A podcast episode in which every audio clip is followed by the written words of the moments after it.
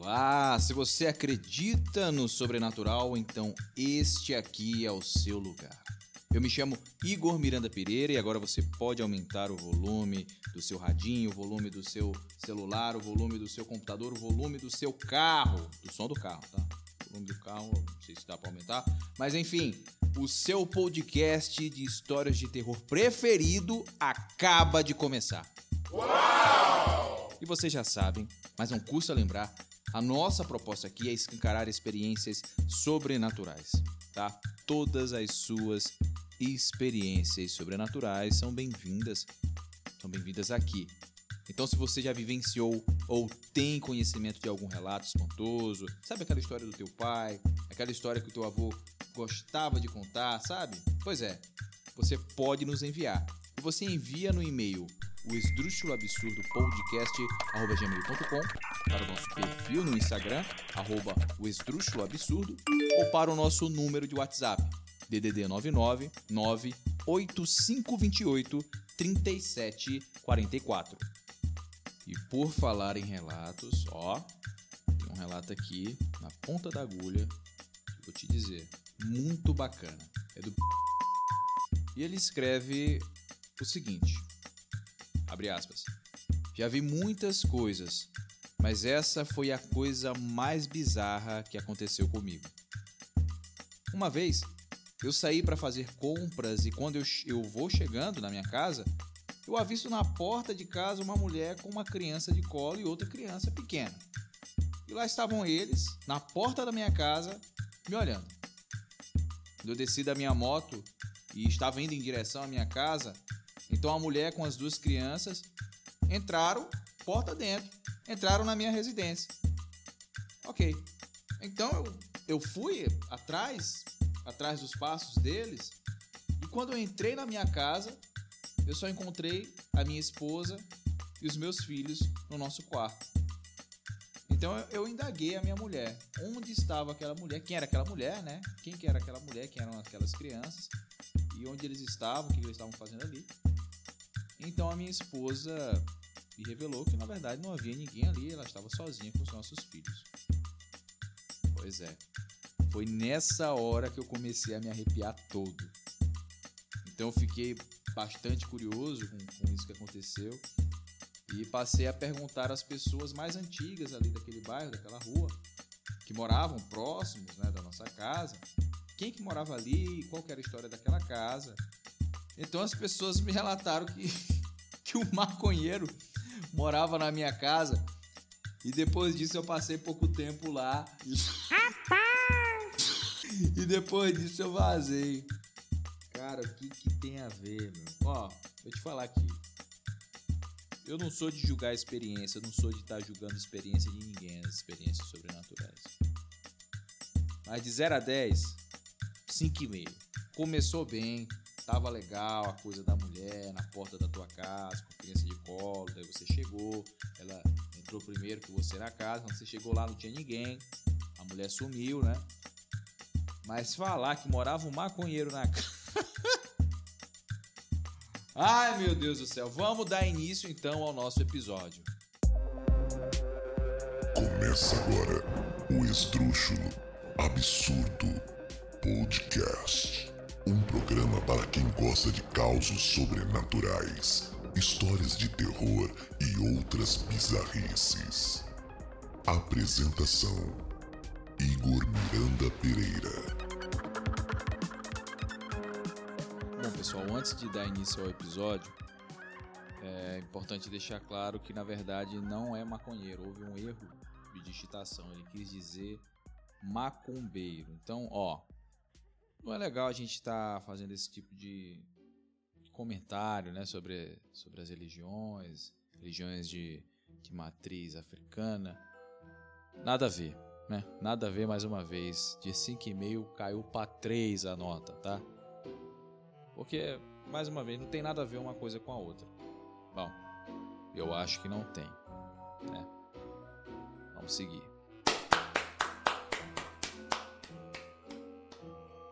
No episódio de hoje serão narradas quatro histórias espantosas. Vejam, não se trata de ficção baseada em fatos reais. ou algo simplesmente inventado. São histórias inteiramente reais. Portanto, se você não acredita no sobrenatural, então coloque os seus fones de ouvido, escolha uma posição em que fique confortável e ouça agora a Operação Espiritual. Três gotas de sangue, a borboleta misteriosa e a visão da batalha.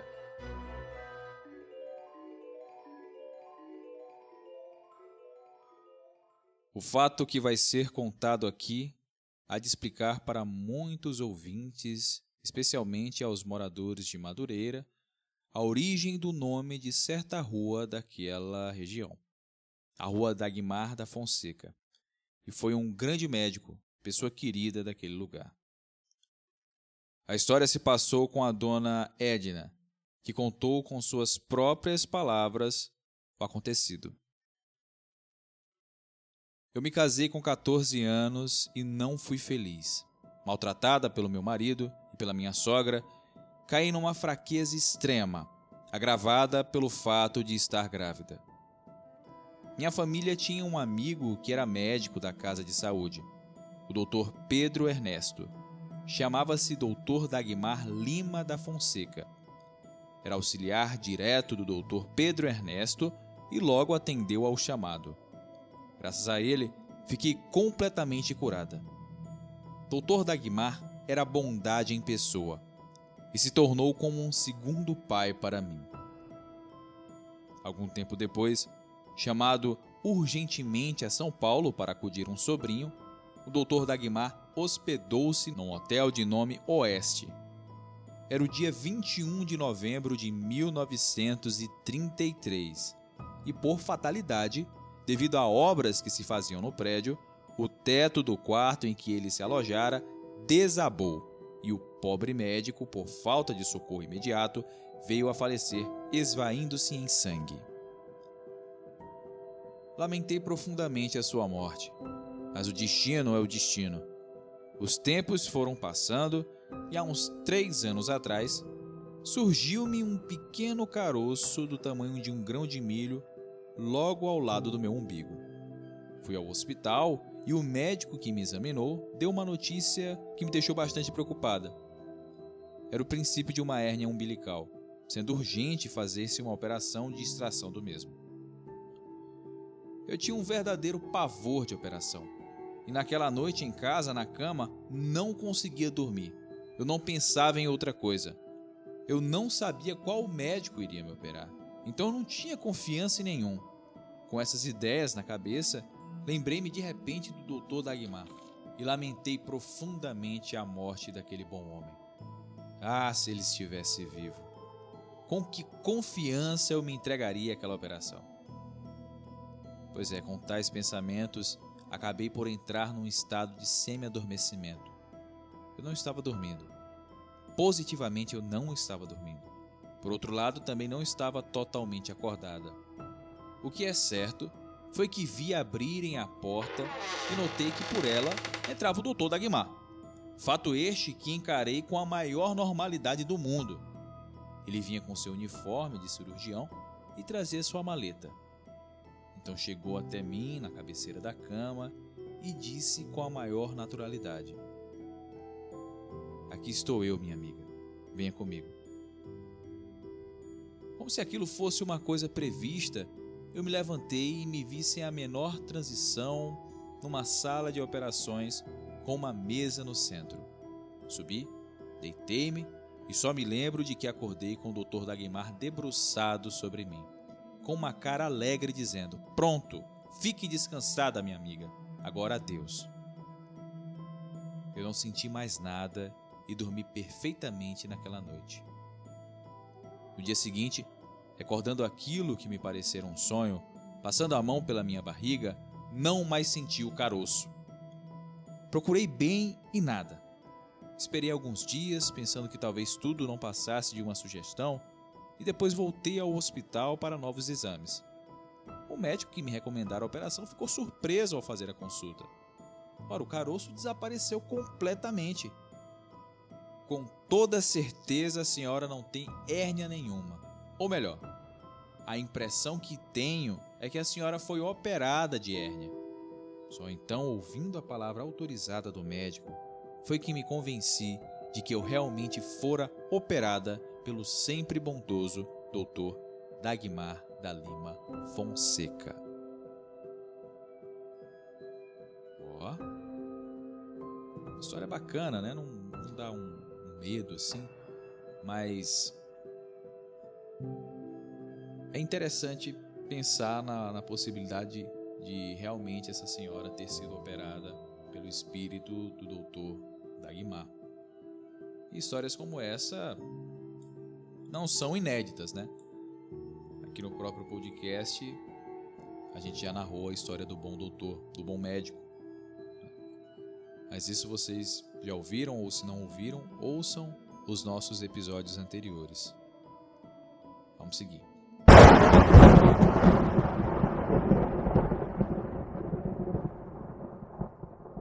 Três gotas de sangue.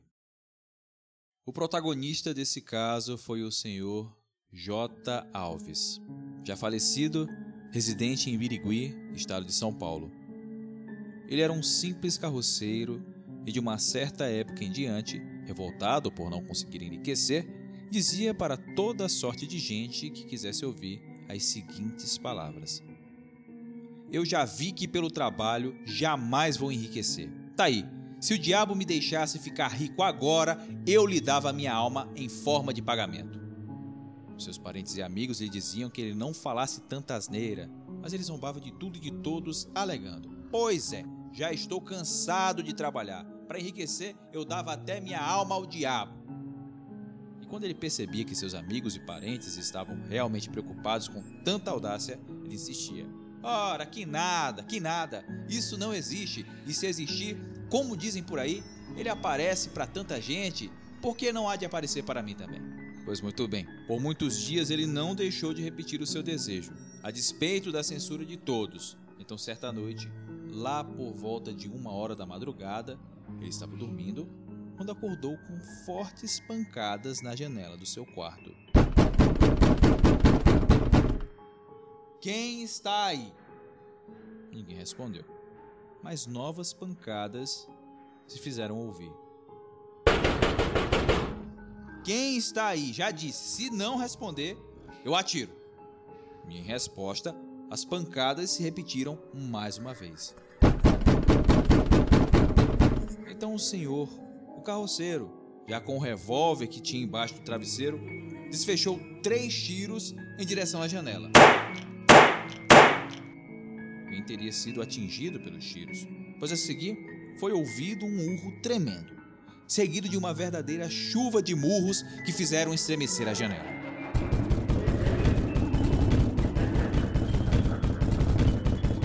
Nessa altura dos acontecimentos, o Senhor não estava mais sozinho como testemunha daqueles acontecimentos.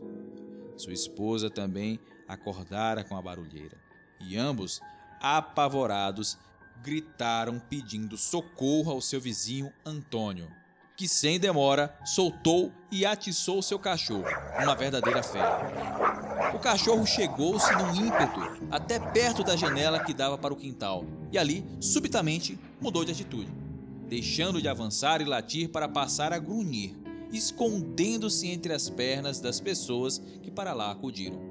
Todos deram uma batida em regra pelo local e nada viram de anormal. Mas não houve quem não concordasse com a observação que o velho carroceiro fez então. Mas que cheiro horrível de enxofre!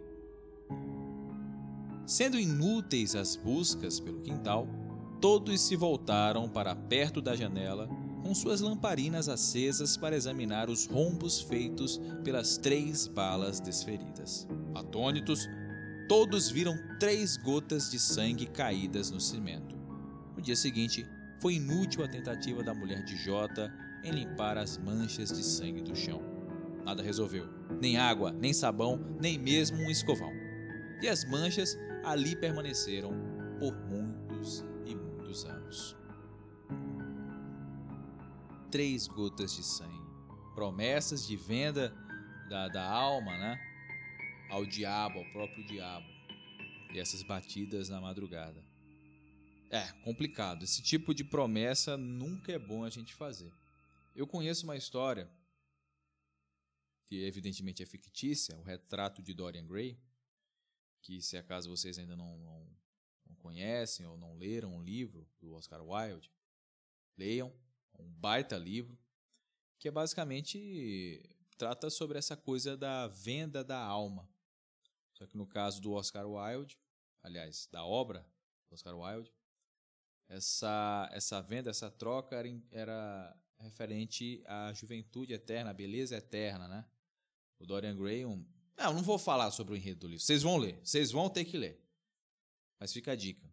Me lembrou um pouco o caso. Por quê? Porque envolve essa coisa de oferecer a alma ao diabo.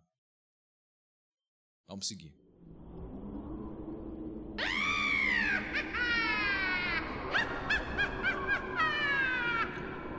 A borboleta misteriosa. Alguns espíritos podem aparecer para os vivos sob a forma de animais apavorantes, mas isso não é regra. E a prova está no relato que se segue.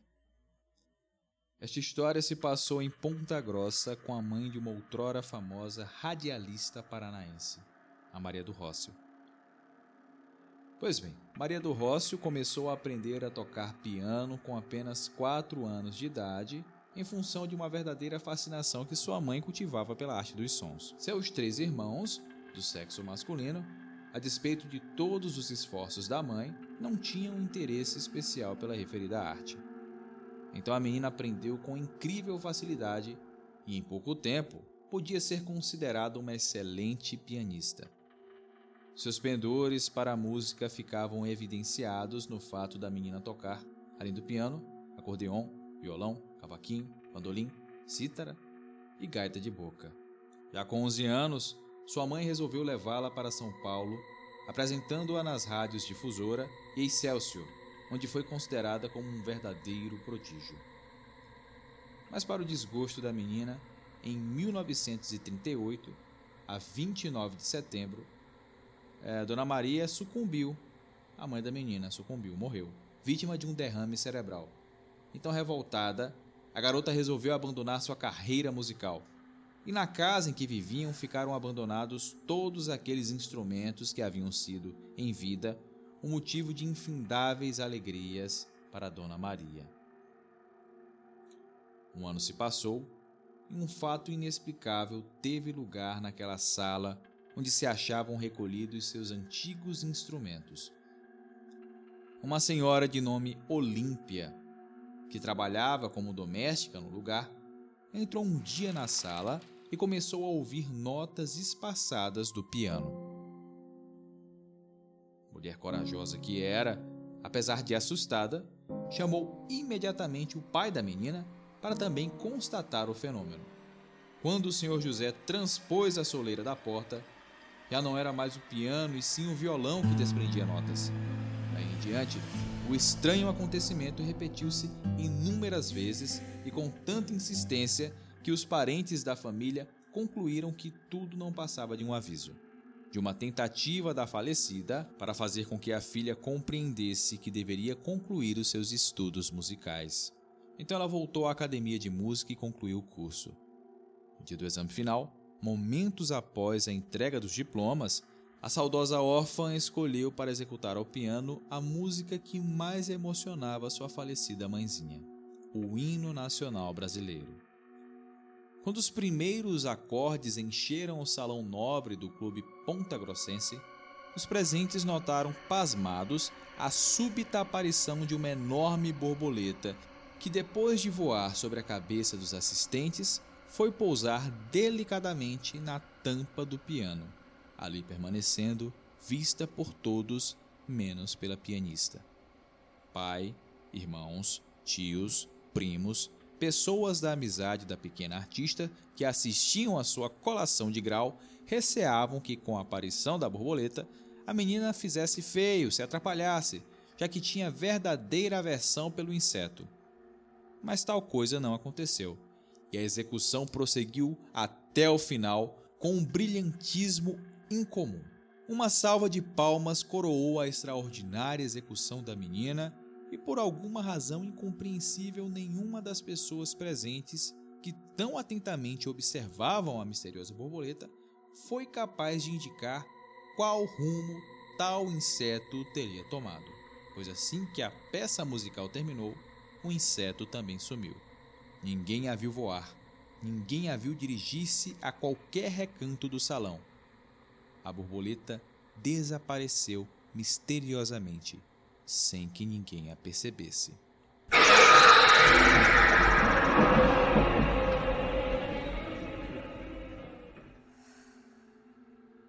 Bom, aqui fica evidente que na verdade a borboleta era a mãe da moça, da menina que estava colando o grau. Ela veio presenciar, em forma desse inseto, a apresentação da filha, a solenidade de colação de grau e a apresentação musical que a filha brilhantemente executou. E foi o hino nacional, né? Que a própria história nos diz que era a canção, a música preferida da sua falecida mãe. Essas histórias elas não estão assim tão amedrontadoras, né? São histórias, são histórias boas de se ouvir. Né? Vamos seguir com o último caso. A visão da batalha.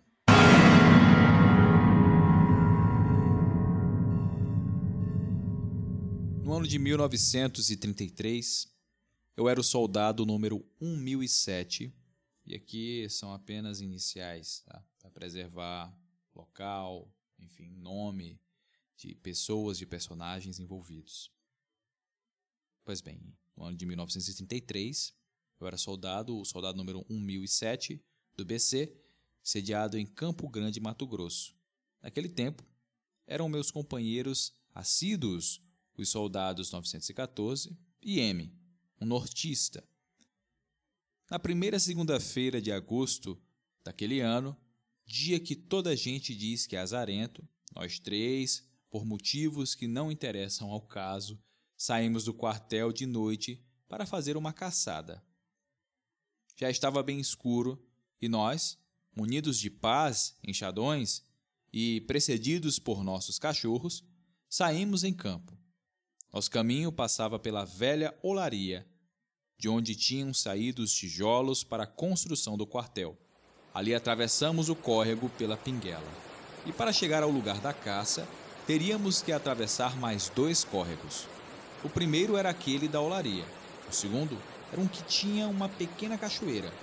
O terceiro era o que tinha um bebedouro.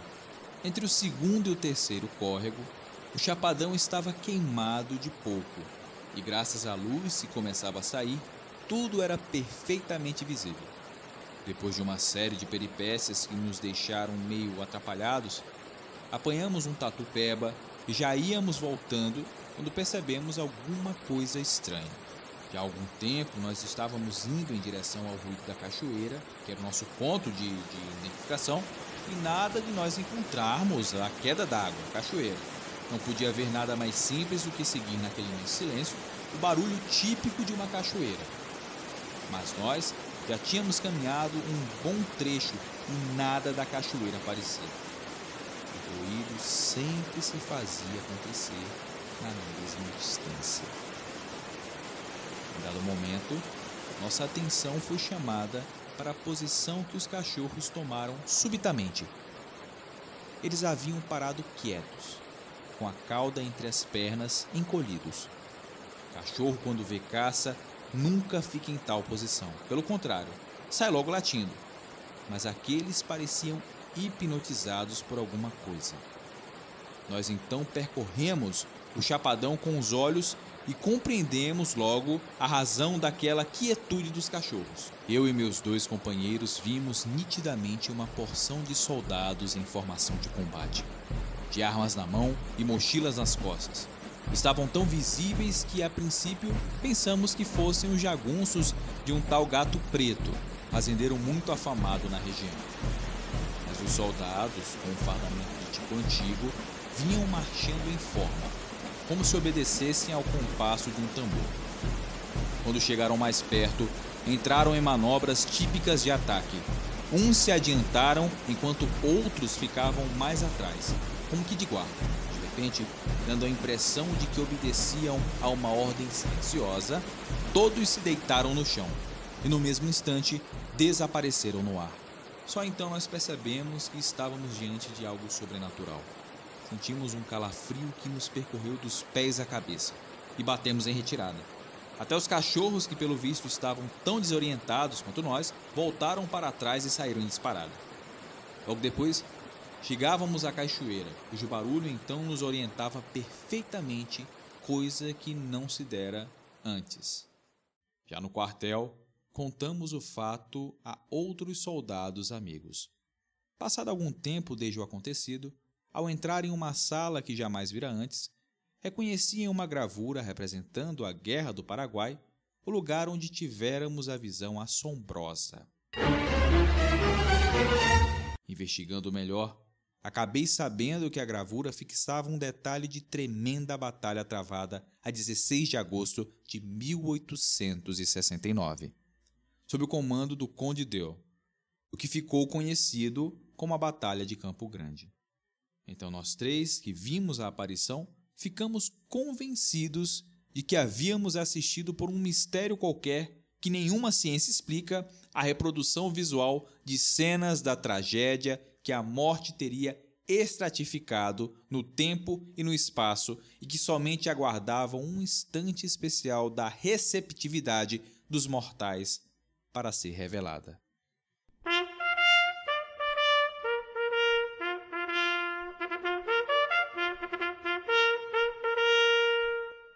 E assim, nós finalizamos o nono episódio do nosso podcast.